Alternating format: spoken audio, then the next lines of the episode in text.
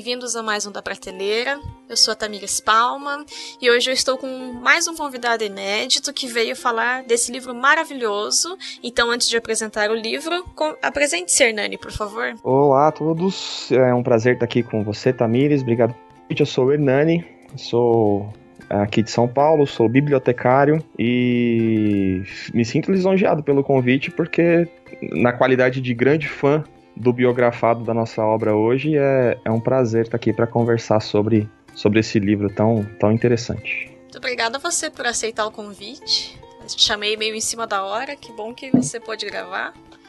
é, e o livro, então, que a gente vai falar é a biografia do C.S. Lewis, que no Brasil é publicada pela Mundo Cristão, que se chama em português A Vida de C.S. Lewis, do Ateísmo às Terras de Nárnia. O autor é o Alistair McGrath, e ela foi publicada originalmente em 2013 nos Estados Unidos e na Inglaterra, pelo que eu entendi, ao mesmo tempo, em comemoração, né? Em comemoração não, em homenagem aos 50 anos da morte do C.S. Lewis.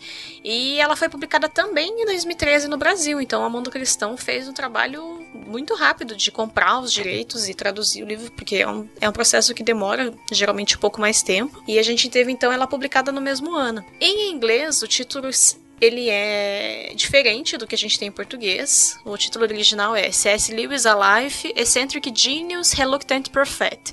Então a gente tem essa questão de, ah, ele é um gênio e tudo mais, mas ele era um profeta relutante. E acho que já dá um pouco o tom da questão da conversão do C.S. Lewis e tudo mais. Mas o título em português também acaba trazendo um pouco da essência do que a gente tem no livro, sim. Quer falar alguma coisa sobre a, o resumo do livro ou a gente já pode ir direto? Acho que a gente já pode ir direto. Né? É, o perigo de falar o resumo é a gente já soltar é, todo. é, no, a vida das pessoas, né, gente? Então, primeiro, não tem questão de spoilers.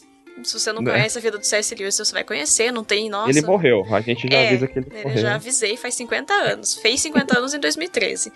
Então, se você quiser começar a falar dos pontos que te marcaram durante a leitura, pode prosseguir, Nani. É, então, como eu falei, eu sou é, suspeito para falar do Lewis. É, eu descobri o Lewis através da, das Crônicas de Narnia inicialmente. Eu acho que talvez seja a maior porta de entrada para novos leitores né, do, do C.S. Lewis.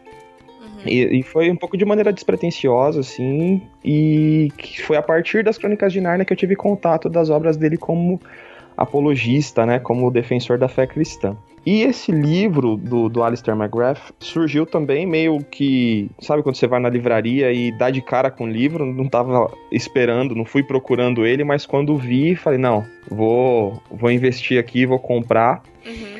E, e, é uma obra, assim, é, realmente interessante. É, Para o nosso, nosso público ouvinte aí, é, e assim como qualquer biografia, eu acho que é, vai ser muito mais interessante se você tiver contato com outras obras do Lewis. Então, se você já tiver lido ou as Crônicas de Nárnia, ou algum dos outros vários livros que ele tem publicado aqui no Brasil em português, é, a leitura, obviamente, vai ficar muito mais é, interessante e gostosa, porque o McGrath faz nessa biografia, ele até fala na introdução do livro, que não é uma sinopse né, do, do, do, da vida do Lewis, mas é uma análise.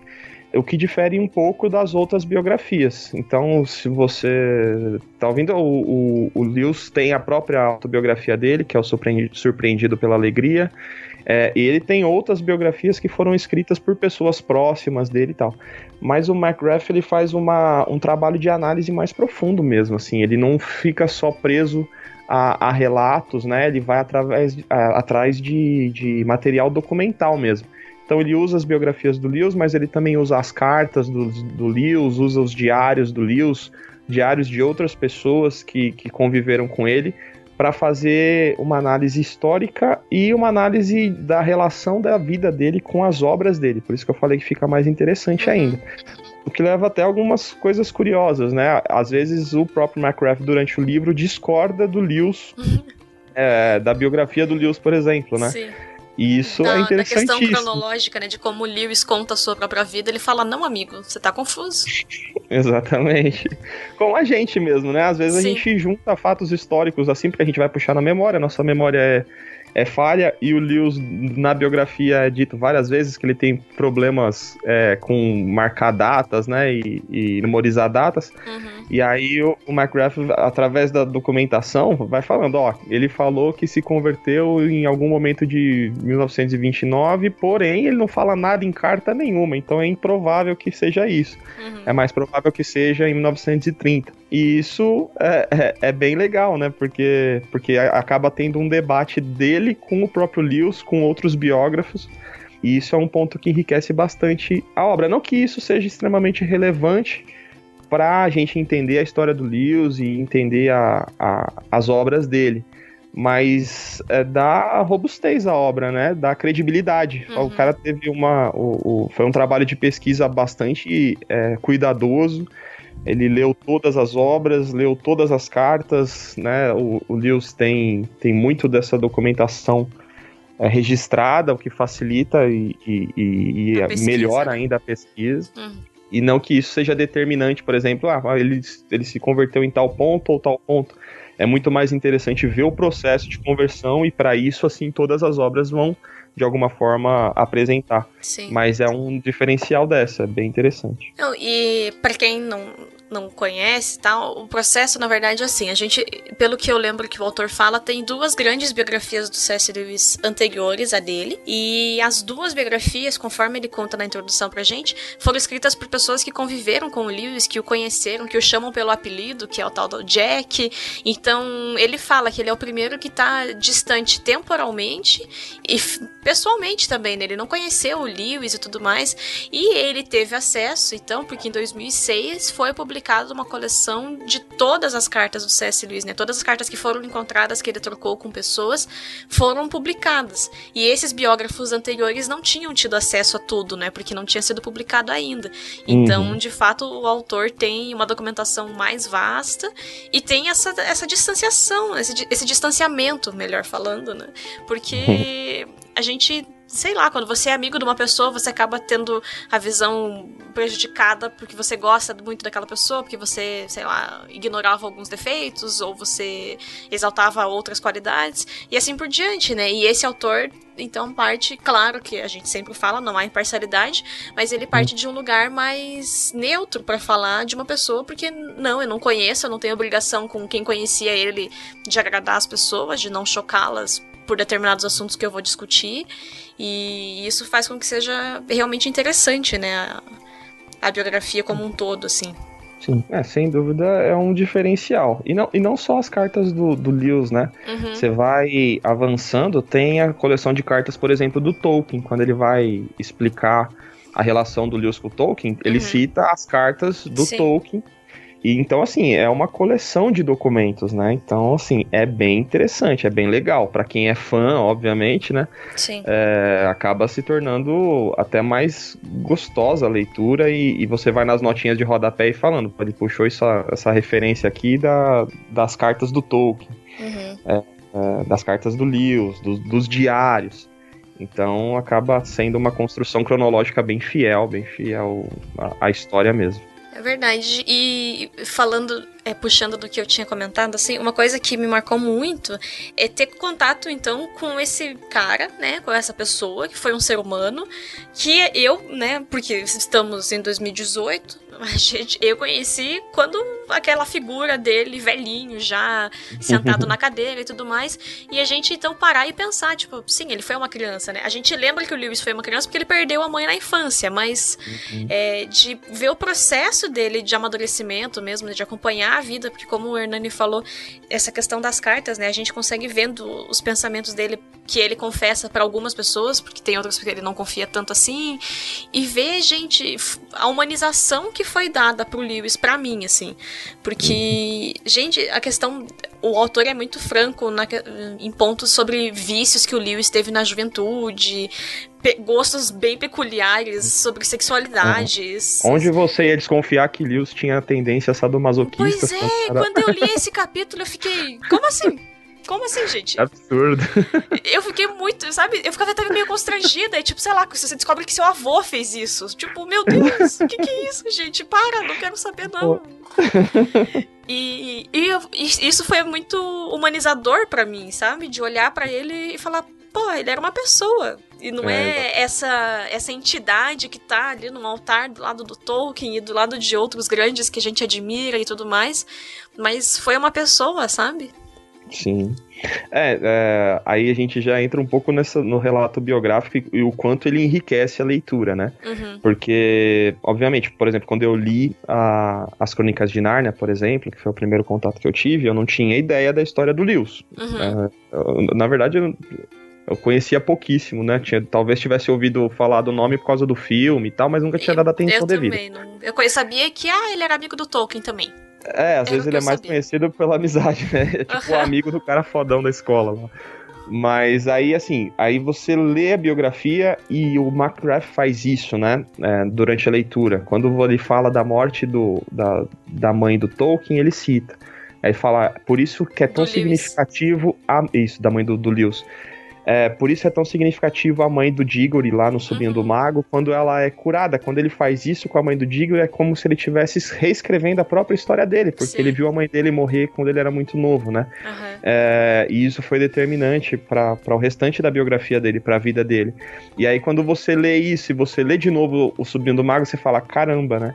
como ele construiu um universo em que talvez ele esteja num processo de cura também, uhum. ou num uhum. processo de, de, de dentro da história, da fantasia, e a gente percebe o quanto o universo da, fantástico, é, o quanto essa linguagem é importante para o Lewis e para a vida dele. É, torna-se ainda mais significativo que a mãe do, do, personagem principal, que também estava em leito de morte, numa idade aproximada com a que ele tinha quando a mãe morreu, que ela coma uma maçã mágica de, de Nárnia e, e, enfim, tenha a saúde restaurada. Então, essas leituras. E o, auto, e o McGrath vai lembrando isso né, da, uhum. pra gente. Não só nesse, né, nesse exemplo, mas em outros de outros livros, de outra literatura. E, e, a biografia acaba ficando muito mais gostosa de ler, né? Porque você vai se tornando mais curioso, porque ele vai relação, também é. A, a, as obras dentro da cronologia que elas foram escritas e o porquê que elas foram escritas, em que contexto. Uhum. É, o impacto é delas na sociedade, na vida dele, né? É, uhum. é bem interessante mesmo essa questão de ele colocar as obras acompanhando a vida dele, né, o processo de vida e tudo mais. E tem na Mundo, o livro como ele foi publicado aqui no Brasil pela Mundo Cristão, na página do site assim, tipo, a loja da, da Mundo Cristão na página, depois a gente põe no post aqui, ele tem um vídeo do autor falando, é um vídeo acho que de nove minutos. Ele explica hum, por que ele fez o vídeo, o, o livro, não sei o que, babá. E ele leva, e ele fala assim que ele tentou fazer de fato acompanhando todas as obras e porque Nárnia é a obra que a maioria das pessoas pessoa chega até o Lewis por causa dela, é, aí por isso que ele tem uma sessão exclusiva para Narnia, assim. E como elas foram escritas num intervalo de 10 anos, ele conseguiu continuar a ordem cronológica da vida do Lewis dentro daquilo, assim. Uhum. Mas que ele dedicou uma parte exclusiva para Narnia porque ele sabe que a maior parte das pessoas que hoje chega até o Lewis é através principalmente das Crônicas de Narnia e daí expande para as outras obras, né? Uhum. Então por isso que ele quis dar tanto valor assim da a, a parte desse mundo inteiro que, que o Lewis criou, né? Uhum. E é legal também a gente ressaltar que o Alistair McGrath tem uma biografia que anda assim muito próxima da Sim. biografia do Lewis, né? Uhum. E isso também é muito legal. Então, ele também passou por um processo de, de, de ateísmo, de conversão, dá aula nas mesmas, deu aula ou dá aula nas mesmas tá. universidades. Uhum. e, Nasceu e na pra... mesma cidade. Então, assim, deve ser muito, é, também para ele, muito significativo, né? Sim. É, então a gente vai falar quase que exclusivamente do Lewis hoje, mas o Alistair McGrath também tem uma biografia que, por ser tão paralela do Lewis, parece assim, né? Uma uhum. história tão aproximada, acaba também se tornando uma coisa interessante. É, é, eu, eu inclusive pus esse ponto como um dos motivos de se ler a obra. Porque é muito louco, assim, você vê um autor que passou por um processo de vida é, sei lá, é como se fosse uma sombra do Lewis 50, 60 anos depois, assim, né? A vida dele foi seguindo os mesmos passos, assim. Então, eu, uhum. eu realmente achei muito interessante. E enriquece, né? A forma como ele interpreta o Lewis, provavelmente, claro que ela é subjetiva, porque daí ele tem os, os mesmos pontos, sei lá, e tudo mais. Mas enriquece muito a forma como ele trabalha os pontos. Olha, tá vendo aqui? Então, ele tava discutindo isso por esses motivos. Uhum. E E fica realmente muito legal o fato do autor ter vivido uma vida tão semelhante à do Lewis, assim. E é, é até maluco pensar nisso, né? É, é, tipo, é, é coincidências é biográficas bem próximas, assim. Uhum. É bem legal. E aí, e... tem mais alguma coisa? Ah, tem milhares. Pode continuar, é, então. A gente... Ah, estamos aqui. É... Enfim, o Lewis né, dando um pouco da, da, história também, né, só pra gente não ficar tão distante, ele nasceu lá no, no final do século XIX, na, na Irlanda. Irlanda é, do Norte, em Belfast. Isso, Belfast. Então a gente tem ele como biógrafo, é, como autor inglês, mas na verdade nem inglês ele é. Uhum. É, até na, na, ficha catalográfica do livro, né, a mania de bibliotecário vai ver esses detalhes que ele está como autores ingleses, uhum. é, indexado como autores ingleses. E isso é interessante, né, porque ele não é inglês. É, mas na biografia também discute isso, né, o porquê que ele tem pouca relação, talvez é, seja pouco lembrado como um autor irlandês associado à, à cultura inglesa porque ele foi muito jovem para a Inglaterra, né? Após a, a, morte da mãe dele, o pai, que tinha um, um relacionamento é, estranho, né? Um, um, relacionamento um pouco distante, manda ele para colégios internos na, na Inglaterra e, e, a partir desse, dessa, desse evento ele, ele se torna um pouco mais inglês e um pouco menos ir, irlandês a cada evento histórico, né? E então ele passa por colégios ruins, ele tem experiências escolares ruins, até e vai crescendo e aí ele tem um processo de preparação para entrar em Oxford, foi onde ele estudou língua inglesa, junto com um tutor que é o Kirkpatrick, que eu fiz uma anotação aqui, que foi o cara que meio que deu o empurrão para que ele entrasse na questão do ateísmo, né? Para que ele abraçasse essa, essa filosofia ateísta e essa, essa convicção é, ateísta. Ele vinha de um lar cristão, o pai dele e a mãe eram cristãos. Ele é neto de, de clérigo, né? O, o, avô dele, por parte da mãe, era, era da igreja. E ele abraça então o ateísmo é, no final da adolescência ali. E aí ele vai para Oxford, permanece com essa filosofia, vai para a Primeira Guerra Mundial, e isso também é, é uma coisa que fica muito é, chocante, assim, quando você pensa que a gente podia ter perdido, e quantas pessoas a gente não perdeu, né? É, nessas guerras, porque o Lewis quase morreu em batalha, ele era um soldado de trincheira, e no, na explosão que, que acabou machucando ele, mandando ele de volta para Inglaterra. Um dos, dos soldados, ou capitães, ou generais, não lembro agora, que estava próximo dele morreu nessa explosão. Então, uhum. é, ele passou muito perto dessa. Da, da, passou muito perto da gente não estar tá aqui conversando sobre ele, né? Da gente, da gente ter perdido esse, esse gênio. Enfim, ele volta então para Inglaterra depois da guerra para continuar os estudos dele e começa dentro de Oxford, dentro da universidade, já, já professor, e aí você também na biografia tem todo o relato de como ele consegue é, chegar à docência em Oxford, né? As formações que ele teve, os prêmios que ele ganhou e, e todo um processo bastante difícil dele chegar nesse, nesse ponto. E dentro da universidade, já um professor, ele passa, ele se converte, né? Primeiro, ele enfim, eu acho que daqui você pode continuar, então, talvez contar um pouquinho é, desse processo de conversão, se você quiser porque eu acho que é uma das coisas mais interessantes da biografia do Lewis é isso. É um cara culto, inteligente, é, com, uma, com um raciocínio lógico fora do comum, ele se converteu de uma maneira talvez um pouco diferente. E ele fala isso no Surpreendido pela Alegria, né? Que o, a conversão dele não é o parâmetro padrão, Sim. mas ele tem uma, uma conversão que é muito, muito, muito interessante. É, para mim também, eu coloquei como um dos pontos que me marca esse processo da conversão dele, a narrativa do processo de conversão e o processo em si, né? Porque ele não tem um processo do emocional para o racional, como a maioria das pessoas tem, né? De uhum. você tem aquele momento que você se vê prostrado aos pés de Deus, totalmente emotivo e emocional, e você não pensa direito, porque você se vê na presença de alguém que é muito maior do que você e que você sabe que você é um nada. E daí você começa a entender racionalmente o que dá para ser entendido racionalmente, de por que, que isso aconteceu, de por que, que para onde você vai a partir disso, né? E o Lewis é o contrário. Ele é um cara que passa anos no processo de abandonar o ateísmo, né? Primeiro, tipo, tá, beleza, acredito que exista alguma força. Aí ele começa hum. racionalmente a pensar, mas que tipo de força pode ser essa? Porque, ah, essa aqui não faz sentido, essa não sei o quê, e ele vai analisando cada uma das manifestações né, que a gente encontra nas religiões pelo mundo afora para entender Deus.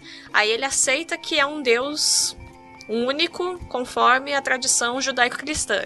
Mas ele ainda não aceita que é esse Deus. então, aí é muito maluco. Assim, aí depois, ah, uhum. beleza, acho que Jesus Cristo é parte disso daí também. Mas qual parte? Onde que ele está encaixado, né?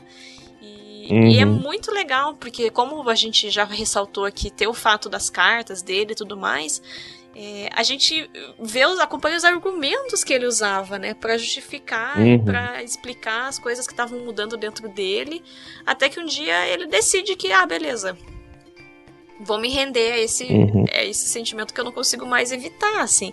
Mas o sentimento foi bem secundário no processo para ele, né? E eu acho que faz todo sentido, assim.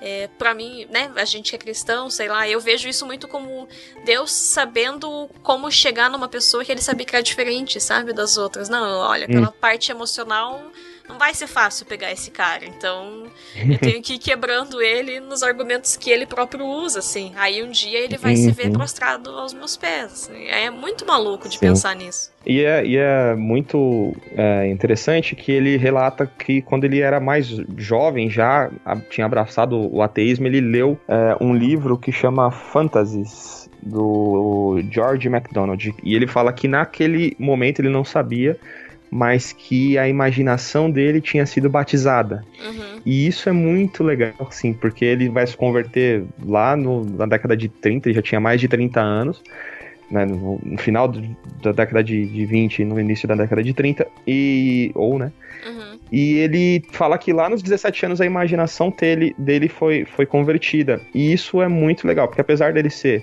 um cara extremamente racional e, e um raciocínio lógico muito interessante, a busca dele sempre, quando ele chegou até uh, o cristianismo e até o teísmo, né, até a crença em Deus, por causa dessa carência de uma explicação que seja tanto racionalmente viável quanto a, imagina é, a questão imaginária, né, o imaginativo também seja viável.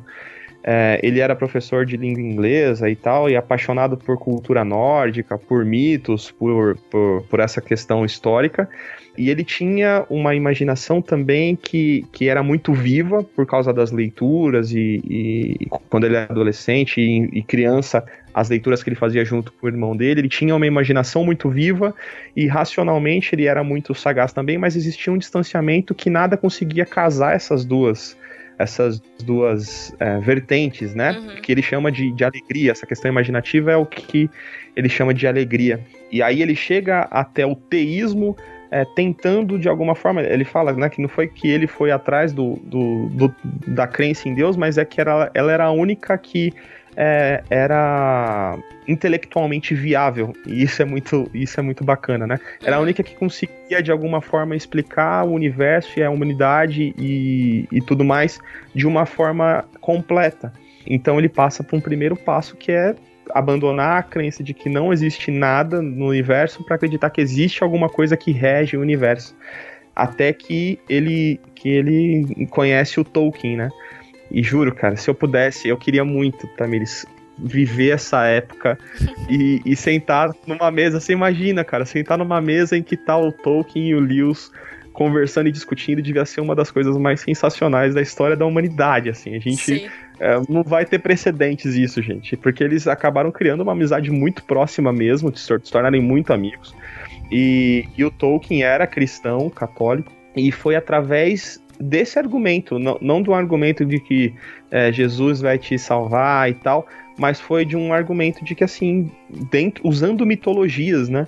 E, e isso deve ser uma coisa absurda de, de, de chegar nessa conclusão, de, de, o Tolkien explicando também era, era a área do Tolkien, que ele era apaixonado também por mitologia nórdica e tal, de falar que todos os mitos, o mito na verdade não é uma mentira, né? Uhum. O mito é uma forma de compreensão e de explicação da realidade. A única coisa que difere o cristianismo é que, que ele é um mito que real. Fe... É, é, um... é, um... mito, é um mito encarnado, verdadeiro. né?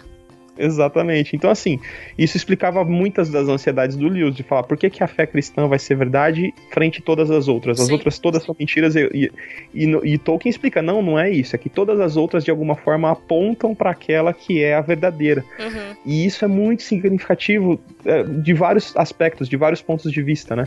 E, e, isso acaba também impregnando no Lewis de ser um cara que não abraçou nenhuma doutrina como sendo a, é, nenhuma doutrina, não, é, nenhuma vertente religiosa, né? Ele acaba sendo um apologista cristão abrangente que, que defende toda a fé cristã porque ele entendeu que todas as todas as culturas, de, de alguma forma, todos os mitos, todas as mitologias apontam para aquele que é um mito real, que é um uhum. mito verdadeiro, que é, é o, o, cristianismo, né, o argumento Sim. do cristianismo. E esse processo para ele foi muito doloroso de admitir, né, uhum. é, uma derrota intelectual praticamente, de, de falar, não, realmente eu, eu fui um babaca, desculpa. Eu tava errado, pessoal. Eu tava errado.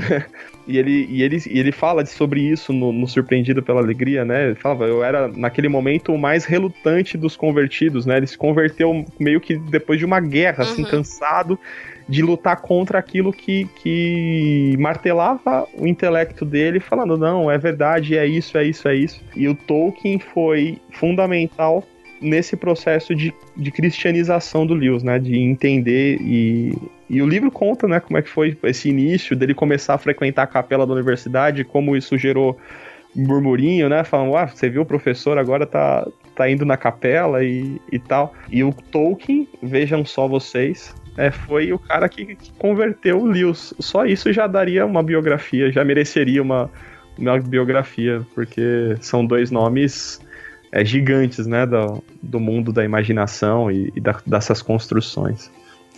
É, tanto que o, o Tolkien, né, foi um, um, Na verdade, eu não lembro agora, porque eu li no final do ano passado esse livro, mas tem mais um cara que ele fala, né, que o Lewis conversa bastante sobre cristianismo e tudo mais. Mas, de fato, esse outro rapaz, que eu não lembro o nome, e o Tolkien, foram os, as ferramentas, né, que é, o Espírito é, Santo tem... usou ali, que é impressionante, assim. Tem, tem algumas amizades que ele vai citando, né? Sim. Tem o, o Charles Williams, que foi um, um autor que ele que ele se tornou muito fã, mas ele já estava convertido. Uhum. Tem o Belfast, né? Acho que é isso a, a, a, pronúncia, Belfast, que foi também um, um dos amigos que, que começou a argumentar com relação a, ao teísmo e ao cristianismo, que foi é, quebrando meio que. Ele fala, né, que o, a conversão dele é meio como aquelas figuras que ele constrói em Nárnia, quando, quando o castelo da, da Rainha de Gelo lá começa a derreter, que eles vão derretendo aos poucos, né? Que eles vão se retornando à vida aos poucos. Uhum. E, e, e, e, meio que isso ilustra também esse processo de conversão dele, de, um, de uma estátua de, de, pedra, uma estátua de gelo que começa a derreter e voltar à vida. Sim. E, e essa é a mesma ilustração que ele usa para ele, de, de, de começar a retornar à vida, a ganhar a vida novamente. É, tanto que o título do capítulo que, parte, que conta bem certinho a questão da conversão dele é O mais relutante dos convertidos, a formação de um cristão puro e simples. Eu hum. admiro muito gente que tem bons títulos. E o mais relutante dos convertidos é o título de uma das outras biografias dele, né? Uma das uhum. biografias predecessoras. É muito boa essa frase, gente. Tipo, é simplesmente incrível, né? E daí aqui ele aproveita esse título e coloca a formação de um cristão puro e simples. Que uhum. é essa uhum. questão que você estava colocando, né? Dele é, ter sido um apologeta que tentou. Eu não, não é um, não entendam como ecumenismo, gente. Não é isso. Mas ele tentou discutir aquilo que nos une e não apontar aquilo que nos afasta dentro do cristianismo. Uhum. Que eu acho que devia ser o que todos nós é, temos que fazer na vida. A gente tem que olhar o que, que nos une e, em cima disso, construir pontes, construir diálogo, construir, sei lá, justiça uhum. social no mundo, né? Então, tanto que eh, sempre tem discussão, né? Quando você escuta outros. O, o BTcast, né? Tá, o Bibo tá fazendo uma série com a Gabrielle Gregersen, que é a grande tradutora do Lewis aqui no Brasil e tudo mais. Uhum. E daí ela sempre fala que, ah, tem gente que fala que ele é calvinista, tem gente que fala que ele é arminiano, tem gente que puxa ele pra não sei o quê, e cada um puxa ele pra um lado. Mas por quê? Porque ele trabalhou aquilo que é comum em todo mundo. Tanto que ele é muito lido, né? Tipo, fala que nos Estados Unidos ele foi muito lido porque as pessoas num período estavam meio desiludidas com a vida e ele aparece com esse cristianismo puro e simples que faz uhum. sentido e tudo mais. Então, além de tudo, ele é um exemplo pra gente de o que, que a gente tem que olhar, assim, o que, que a gente tem que valorizar na nossa vida. Eu e o Jonathan, a gente tem conversado muito sobre isso aqui em casa, também por questões do momento político que a gente está vivendo no Brasil e por ver as manifestações de amigos e conhecidos na internet. E as pessoas, elas estão mais querendo construir muros ao seu redor de, ah, eu tô certo e eu vou ficar aqui em cima desse pedestal e eu não vou conversar com ninguém. Quando na verdade a gente tem que estar tá quebrando esses muros, a gente tem que estar tá uhum. indo construindo pontes com os mesmos tijolos, ao invés de construir uhum. muros, sabe? A gente critica o Donald Trump porque quer fazer um muro separando o México, mas às vezes aqui no Brasil, no nosso posicionamento político, a gente tá fazendo a mesma coisa, sabe? Figurativamente falando. E, e o Lewis, para mim, ler essa biografia dele e pensar nele, assim, me mostrou muito isso. Ele tentava construir pontes entre os cristãos. E uhum. por isso que ele agrada tanta gente. Claro que sempre vai ter algum ou outro que vai falar que tava fazendo ecumenismo e vai reclamar por isso, mas ele estava tentando dialogar com as pessoas e mostrar que é isso que faz diferença no mundo, é a gente entender o outro, respeitar e andar junto, é isso que faz diferença. É, ele se tornou um, um grande apologista cristão. Não e, e não um grande apologista da igreja anglicana, né? Uhum. Que é a uhum. igreja que ele fazia parte. É, e isso é muito significativo. No cristianismo puro e simples, e talvez não seja nem o momento da gente falar sobre isso, né? Aguardo o, o próximo da prateleira sobre o cristianismo puro e simples. Mas ele, ele fala sobre isso, né? Ele fala: o que eu estou apresentando para você aqui é como se fosse uma grande sala de estar. Eu não estou apresentando para você as doutrinas, tô, assim, né? Alguma vertente de igreja. Estou apresentando o cristianismo como, como se fosse uma grande sala de estar. É ótimo que você chegue até aqui, mas aqui não é o lugar que você tem que estar. Você tem que entrar e escolher algum quarto. Lá no quarto, que seriam as vertentes que você abraçaria, né? Uhum. É, lá é onde tem poltrona, é, lareira, lareira, comida, é onde você pode habitar. Aqui eu tô falando de uma coisa mais ampla, mais anterior a isso. É que pra, é. no Brasil isso faz pouco sentido, essa analogia dele, porque a gente não. Eu acho que nem é o equivalente da sala de estar aqui do Brasil, né? As uhum. casas inglesas, elas têm é, um pedaço onde você entra e você tira os seus sapatos, pendura o seu casaco e deixa o seu guarda-chuva. Esse pedaço não é ele é dentro da casa, você atentou, veio da rua e passou pela porta. Mas uhum. ele não é a parte confortável da casa. E eu acho que é isso que no Brasil falta um pouco de entender essa analogia, sabe? Quem, não, uhum. quem fica tipo, ah, mas na sala é onde tá o sofá e a minha televisão, né? A nossa sala de estar é isso. Uhum. Mas é. dentro, pelo menos da, das casas inglesas que eu conheci, e eu imagino que a News fosse, a News fosse isso, é, uhum. você tem essa antessala. É uma sala que você deixa as coisas da rua para daí você ir pro conforto de dentro de casa, né? Esse, esse meio do caminho, assim. Então, Exato. eu acho que aqui fica. As pessoas ficam, é, mas sala de estar é onde as pessoas sentam, sei lá, jantar, vendo televisão é. e coisas do tipo, né? Sim, é, mas é, talvez faça mais sentido para arquitetura inglesa, né? Uhum. Mas pra gente também é como se fosse isso. Você é uma, uma visita que também pode chegar na sala onde tem ali, mas você não vai entrar no quarto. O que ele tá falando para vocês, pra, pra gente, é, é, sempre isso, né? O que ele defende é um cristianismo anterior às doutrinas, né? anterior ao que divide. Ele fala do que une. E, Porque daí você aí... vai tomar a sua decisão. Exato, e aí a decisão é sua. E isso para mim foi muito libertador para mim, assim, a gente, eu cresci em contexto cristão evangélico e tinha vários preconceitos que Lewis ajudou a quebrar também, a, a enxergar e entender, né? É, eu tive no, no, tempo da faculdade um grande amigo que era católico, assim, e, eu, e uma das culpas que eu tinha era de ter, não ter convertido ele. Ó, que, que absurdo, né? De, uhum. Que idiota. Hoje eu posso pedir desculpa para ele. Falar, cara, eu fui um idiota, desculpa. Porque e Lewis me, me ajudou nisso, assim, e, e tem ajudado. Sempre que eu leio Lewis, eu, eu cresço um pouco e não canso de ler ele, assim, não canso de, de, de consumir coisas sobre, né? Mas vamos voltar pra biografia, senão a gente não. Acontece, é, as pessoas se perdem, a gente se perde nesse programa. Mas isso é bom, significa que é, é, tá sendo bom. Ah, é. Então, se quer falar mais de algum motivo que te marcou na leitura, a gente pode passar para convencer as pessoas a ler algo. Bom, espero que elas estejam convencidas nesse ponto. Sim, é. Sempre tem essa esperança. Sempre. Eu acho que uma coisa também interessante relacionada à biografia é que a gente só descobre isso lendo, né? Ele foi é, um poeta frustrado, Então, na verdade, a intenção dele, o sonho dele, digamos que o grande desejo dele era ser reconhecido como poeta.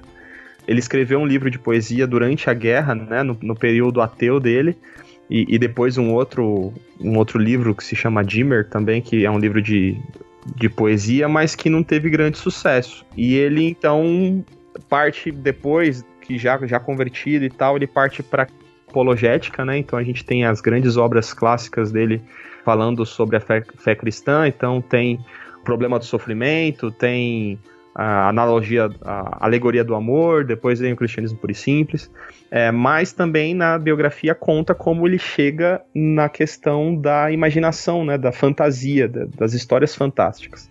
E isso é demais, né? Ele teve um grupo de, de, discussão literária, que também era outro. Meu Deus, como eu queria ter, ter estado lá para participar, que era o Inklings, né? Uhum. Que foi um, um, grupo que ele criou junto com Lewis para discutir a construção das obras, né? E foi esse grupo, queridos é, ouvintes, foi desse grupo, por exemplo, que nasceu o Senhor dos Anéis. Então, assim, é, o livro conta nesse relacionamento do Tolkien, que Tolkien era um cara muito inteligente, gênio, mas que não tinha disciplina, por exemplo, para escrever as histórias, não, não, se animava. É como a você que faz projetos.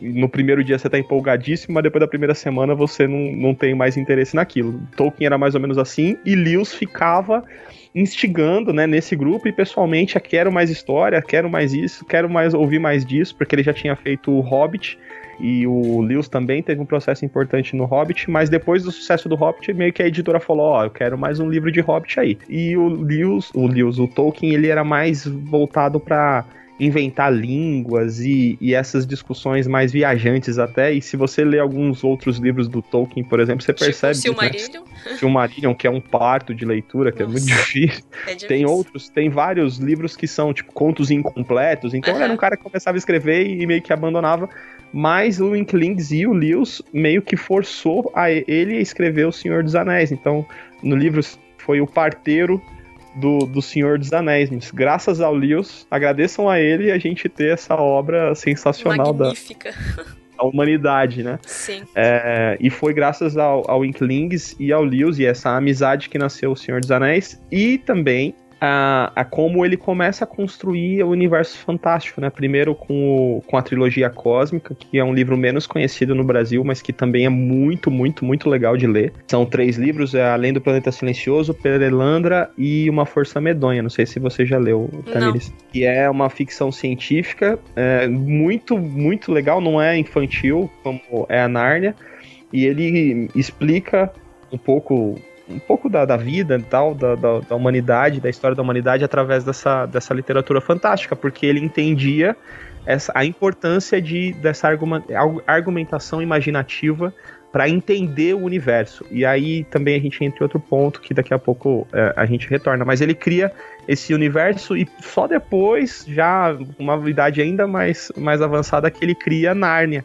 E foi um choque para todo mundo. Ele falou: oh, vou escrever um livro para criança. O pessoal, é como assim, cara? Você é um professor renomado, famosão, apologista e vai escrever um livro para criança e ele acaba escrevendo essa história que é a que até hoje é, é a porta de entrada para o universo de Lewis, que é as Crônicas de Narnia. E é, e é justamente por causa dessa, dessa importância que ele atribui à imaginação, à, à construção de um, de um afetiva né, do, dos argumentos também. Ele tem outras fantasias, agora que eu lembrei também, que tem o, o retorno do o regresso do peregrino também, que ele escreveu antes, mas essa construção de universos fantásticos é, do, da trilogia cósmica, da, das, das, crônicas de Narnia e depois do Até que Tenhamos Rostos, é, se dá a partir também desse relacionamento com o Inklings, do, do, com o Tolkien, e de como ele entendeu a importância da imaginação para chegar nesse ponto é, é, outro ponto alto da biografia, assim, na minha opinião. Uhum. É verdade. Nossa, eu, eu, não, eu apesar de gostar muito de tudo que eu li do Lewis, eu li pouca coisa dele ainda, sabe? Então. Oh, que mancada. A, a, vida está aqui ainda pra, pra acontecer, assim. Mas. É, poxa, eu faço uma lista para você em ordem. da, é... Em ordem cronológica e em ordem de indicação do Hernani. É, é, não, não, pelo amor de Deus. Sigam o Hernani, não, esse cara não vale a pena, mas assim, tudo que se vocês verem do Lewis vale a pena. de, de ler, assim. E, e essa, esses mundos imaginários que ele construiu é, são. Assim, ele tinha uma preocupação menor do que o Tolkien, por exemplo, na complexidade desses universos.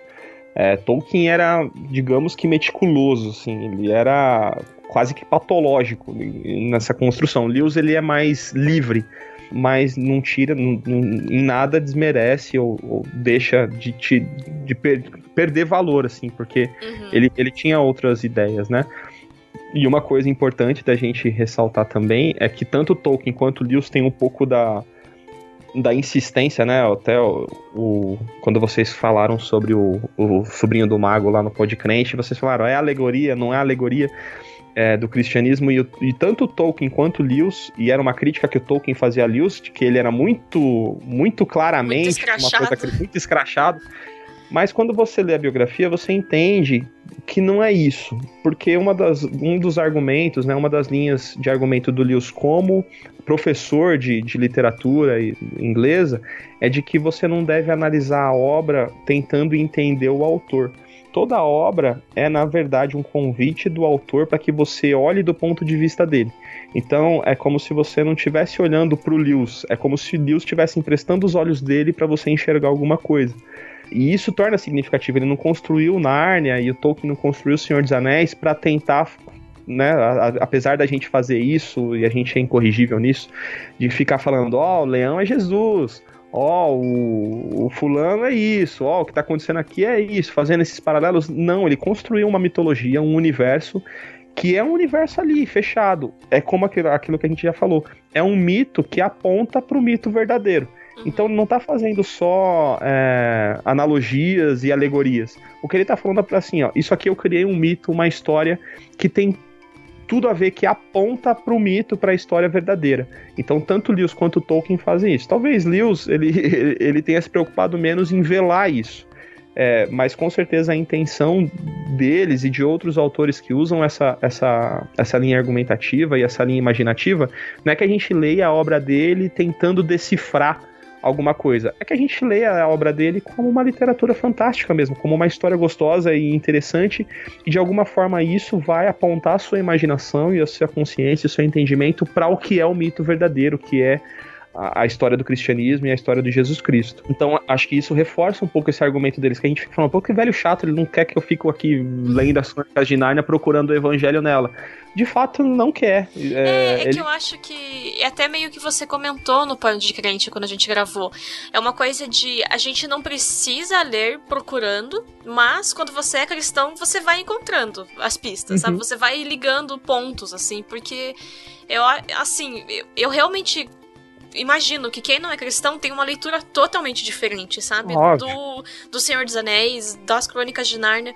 Mas, tipo, sabe, do Senhor dos Anéis, a gente sempre fala assim, a gente se orgulha muito dos podcrentes que fez, porque, uhum. caraca, foi um trabalho extensivo, a gente fez, sabe, programas com uma discussão muito rica, e daí você tem passagens que é, é pegar o, o, Novo Testamento e tá colocado outras figuras, tipo, gente, quando Aragorn entra na cidade, sabe, ele é o rei da cidade, e ele entra de maneira inglória, mas ele tá curando pessoas, e as mulheres estão ajudando ele, tipo, uhum. como que você fala que isso aqui não é, sabe, uhum. as narrativas de Cristo, assim, mas quem não Sim. conhece, quem não é cristão, tá cagando pra isso, é, isso que eu acho que é muito rico na na obra dos dois. Porque... E, e, e, assim, imaginativamente, quando você não é cristão e você vai ler isso, você fala, pô, Aragorn é, é, é, é o cara, pô, que sacanagem oh. tá fazendo com ele uh -huh. e tal.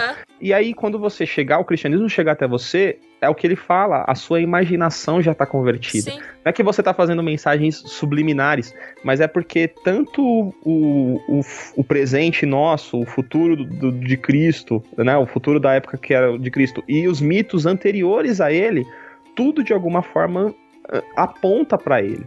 É, e óbvio, os mitos anteriores não falavam do, do Cristo, do cristianismo, eles tentavam explicar algo que é absolutamente inexplicável, e é Cristo. Então, assim, o, o, mito do herói, né, que a gente que é consagrado, que todo mundo que escreve alguma história vai de algum, em algum ponto utilizar o mito do herói, não é uma mentira, é uma forma de entender a verdade inexplicável.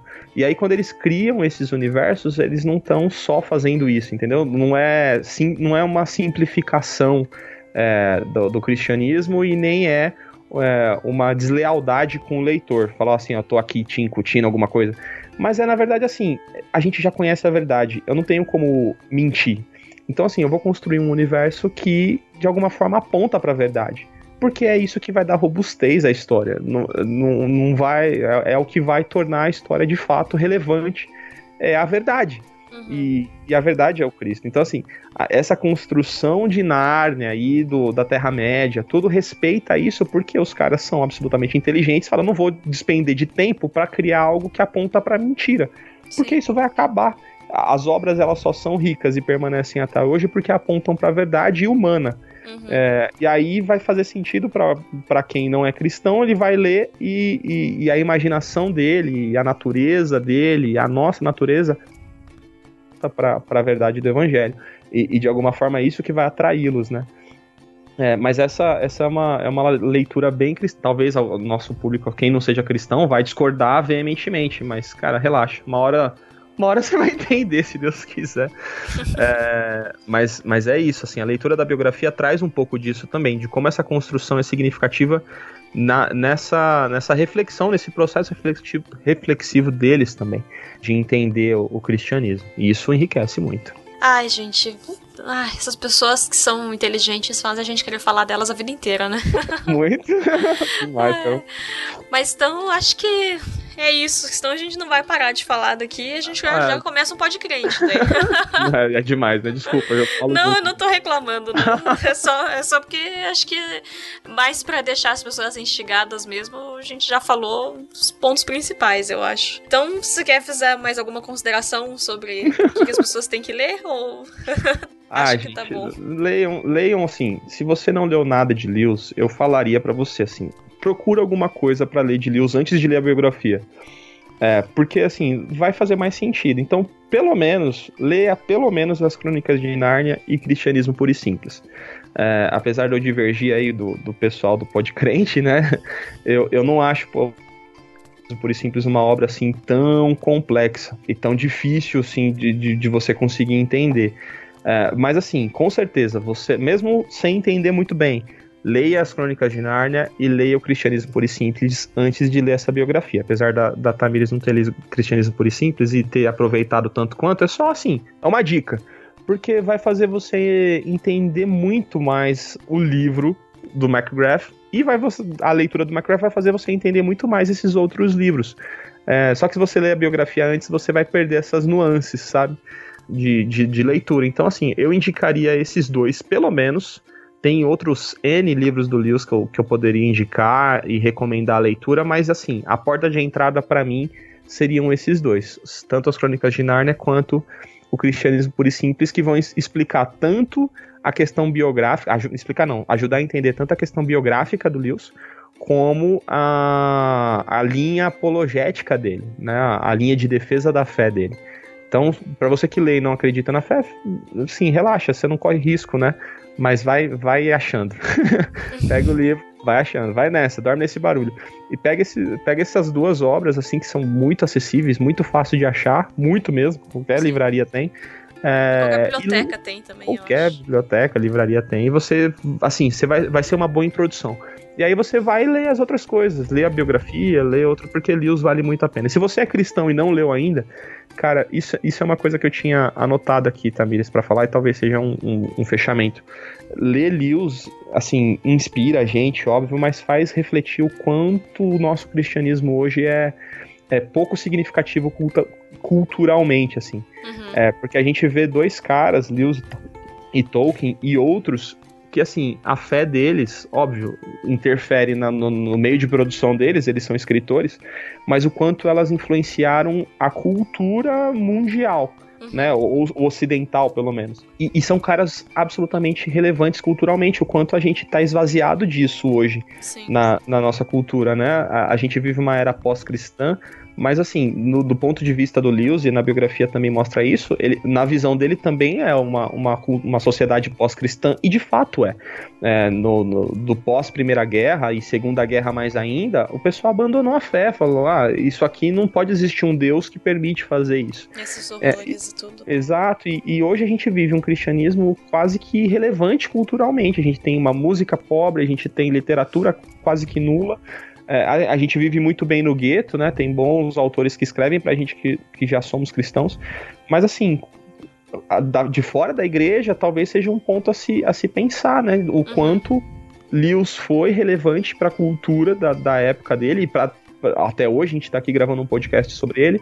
O, o, quem da nossa geração vai ser a pessoa que vai influenciar a cultura a ponto daqui 50 anos depois da morte dessa pessoa, é, a gente sentar e refletir sobre a obra e sobre como isso aponta para Cristo. Uhum. Lewis ele é muito inspirador nisso. Né? Eu não tenho a mínima noção, a mínima condição de chegar a 1% do que ele do que ele fez e produziu, porque ele era um gênio. Assim, a leitura da biografia mostra, mostra isso. Mas assim, dentro do meu campo de atuação, de alguma forma, se meu cristianismo não, não vai influenciar a ponto das pessoas entenderem através de mim o Cristo, eu tô fazendo alguma coisa errada, né? E a vida do, do Lewis é, é bem inspiradora com relação a isso. É, concordo. Não, eu também eu tinha colocado aqui um dos pontos para as pessoas de fato lerem a obra é porque o C.S. Lewis foi um dos maiores escritores do século XX, né, do sobre o cristianismo. Eu acredito que ele ainda é um dos maiores é, escritores da, sabe, e não só do cristianismo, porque sim, ele tem obras que não são de, apologia, de apologética e tudo mais, mas ele é um dos grandes escritores que a gente teve no mundo, assim.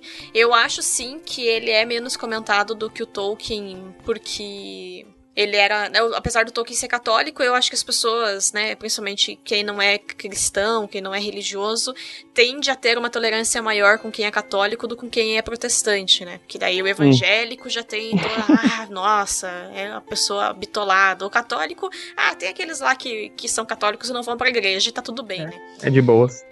Então eu acho que tem um pouco desse, desse preconceito com o C.S. Lewis por conta disso.